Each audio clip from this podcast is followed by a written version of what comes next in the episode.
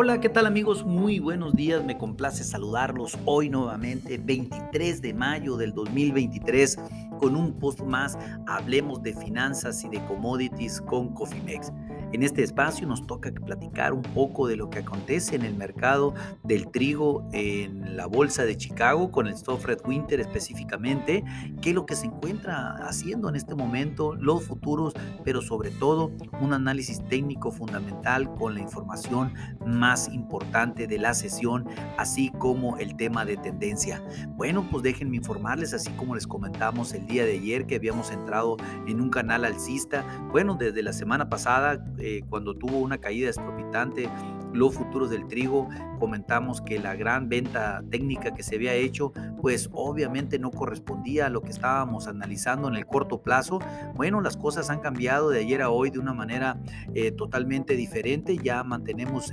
entramos en un canal alcista de corto plazo que hoy se está reafirmando. En este momento los futuros están subiendo 17 centavos por bushel y los futuros a julio del 2023 ya cotizan en 6.24 centavos por bushel. Déjenme comentarles que este ha sido el alto del día, por lo tanto estamos en la parte alta de la volatilidad, lo cual nos, eh, nos da por entender de que estamos eh, sin lugar a dudas con una tendencia positiva muy fuerte para la sesión del día de hoy que incluso puede terminar por encima de los 20 centavos en utilidades para el día de hoy. Esténse atentos, afortunadamente eh, esto lo confirmamos y así lo hicimos saber el día de ayer eh, que sucedería. Este, pues gracias eh, a nuestro excelente grupo de análisis, pues salimos eh, con la información correcta y hoy pues está reafirmándose este gran incremento en el trigo, al menos por el día de hoy. Esto eh, debido a una combinación de preocupaciones sobre la producción de Estados Unidos, que también ya lo habíamos comentado de hace semanas atrás con el tema del trigo de invierno, que no solamente la calidad es mediocre, sino la cantidad vamos a tener seguramente la cosecha más baja de toda la historia en, de los Estados Unidos y esto pues todavía no se ha dado a conocer de una manera oficial. Sin embargo, va a ser muy interesante que en el reporte de USDA del mes entrante vamos a ver qué tanto ajusta el tema del Harriet Winter o el tema de, perdón, del trigo de invierno de los Estados Unidos, el USDA. pero pues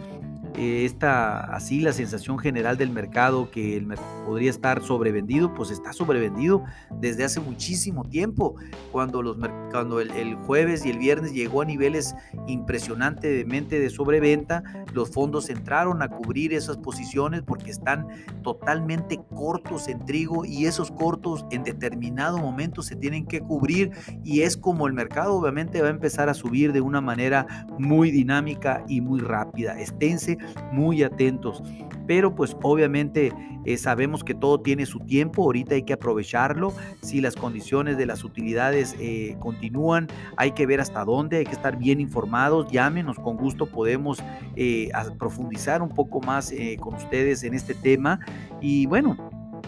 también informarles que India está, pues, podría decirse que que, la, que India está, la palabra correcta, eh, desacelerando su ritmo de adquisición de trigo del 2023, que es la palabra correcta, eh, en medio de los precios altos y sólidos eh, de manera doméstica, con compras a Rusia y, y, de la Unión Europea, pues prácticamente ya vimos también que Europa está teniendo problemas serios en Italia y por ahí se dio a conocer que Europa podría limitar cualquier exportación de granos en dado caso que ya tengan resultados finales de los daños por lluvias en Italia y qué tanto afectó la producción de durum en esa zona. Es muy importante para todos, sobre todo para Sonora. Eh, y Baja California que exportamos durum y que ha habido exportaciones a Italia, pues aquí se abre una posibilidad importante porque se prevé que más de la mitad de la cosecha del trigo durum se perdió. Eh, no hay nada oficial, lo conoceremos esto próximamente en los días siguientes, pero pues es una realidad que hubo un un efecto muy, muy importante por las lluvias en Italia la semana pasada. Eh, déjenme comentarles que pues, de acuerdo al tour, al Week Tour que se hizo eh, la semana pasada y que terminó el fin de semana, pues esto eh, está ayudando a impulsar a, las calificaciones del trigo de invierno en un 2%, hasta un 31% como bueno y excelente. Sin embargo, hay mucha contrariedad en esta lectura, ya que eh, definitivamente hay campos de trigo que ni siquiera nacieron y hay otros que si nacieron están ni siquiera para, eh, para forraje, ni siquiera hubo un desarrollo de ninguna manera. Definitivamente el USDA tiene un gran trabajo con el trigo de invierno para sacar una conclusión, eh, pues obviamente no solamente congruente, sino que va a ser determinante en términos de que qué tanta calidad espera tener y por pues, la cantidad ahorita ya es eh, lo de menos porque eh, definitivamente ese trigo recibió mucho estrés por mal clima. Una vez más, pues es probable que haya un abandono en el récord de trigo de invierno en las llanuras, que es una realidad el progreso, eh, si bien de cosecha está en, buen ritmo, pero no así las calidades y las cantidades como ya lo hemos estado platicando. Ahorita pues el punto positivo de las lluvias recientes pues no son eh, para el trigo de invierno ya, son para el trigo de, primavera, en donde pues prácticamente ahorita recordemos que se está sembrando el trigo de primavera, en donde pues eh, ahorita la importancia está en que no solamente se mantenga ese ritmo de siembra eh, importante para el trigo que se encuentra en un 64%, si esto fue un 22% más que la semana anterior que, que informó el USDA el día de ayer, pero aún eso todavía está por debajo del, de 9 puntos del promedio de los últimos 5 años. Este buen clima pues le va a favorecer eh, al, cinturón del trigo, pero del, trigo de primavera, no ya el otro, pues ya no hay nada más que hacer. Sí, estoy ansioso por ver datos oficiales del trigo de invierno. Bueno, eh, hablando de tema técnico, por los futuros a julio, eh, marcaron nuevos mínimos durante la noche, sin embargo, superando esos mínimos del día de ayer, tuvieron una recuperación importante, los toros hicieron su trabajo, entró una fuerte cantidad de contratos a la compra, tiene que ver con los cortos, sin lugar a dudas, tiene que ver con los futuros, con eh, el tema de los fondos que se encuentran muy cortos, y pues ahora la primera la primer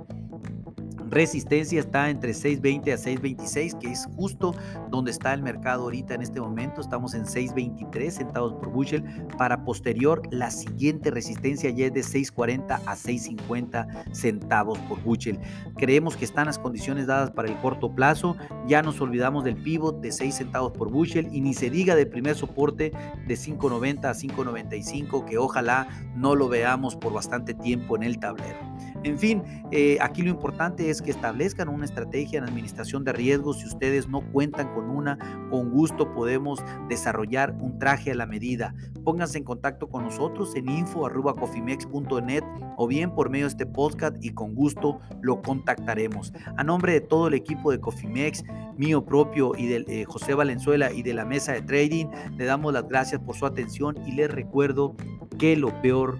es no hacer nada. Pasen un hermoso día. Hasta luego.